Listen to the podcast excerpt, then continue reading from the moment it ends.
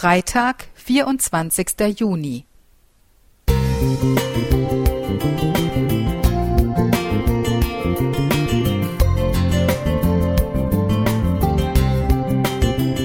Ein kleiner Lichtblick für den Tag.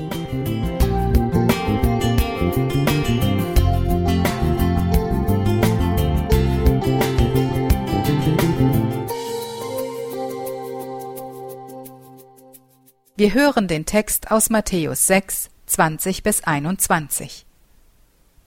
Sammelt euch aber Schätze im Himmel, wo weder Motten noch Rost sie fressen und wo Diebe nicht einbrechen und stehlen. Denn wo dein Schatz ist, da ist auch dein Herz.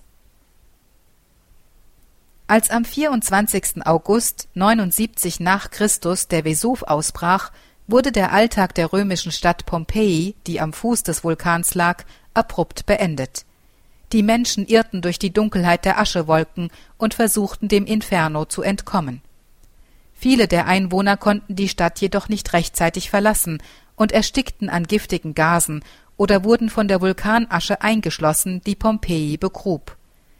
Die späteren archäologischen Ausgrabungen lassen die menschlichen Schicksale dieser Katastrophe wahrscheinlich nur erahnen.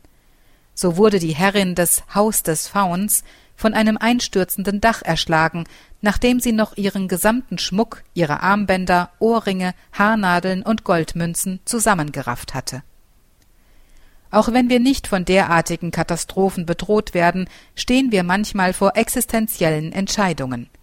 Meist haben wir genügend Zeit, um Vor- und Nachteile in Ruhe abzuwägen, aber manchmal können Sekunden Weichenstellungen für unser ganzes Leben bedeuten. Und wie schnell werden auch wir durch unerwartete Schicksalsschläge mitten aus unserer Alltagsroutine herausgerissen. Oder wir werden mit dem Älterwerden, lebensbedrohlichen Erkrankungen oder dem Tod konfrontiert.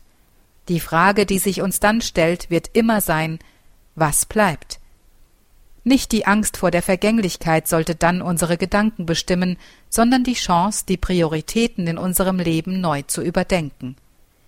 Die Bibel zeigt uns in Matthäus 6, 33 einen Weg, der für uns eine Orientierungshilfe darstellt. Trachtet zuerst nach dem Reich Gottes und nach seiner Gerechtigkeit, so wird euch das alles zufallen. Gerade in Zeiten, die wir als herausfordernd und belastend empfinden, kann uns Gottes Wort Wegweisung sein und uns auf die Fragen nach Sinn und Ziel des Lebens Antworten geben.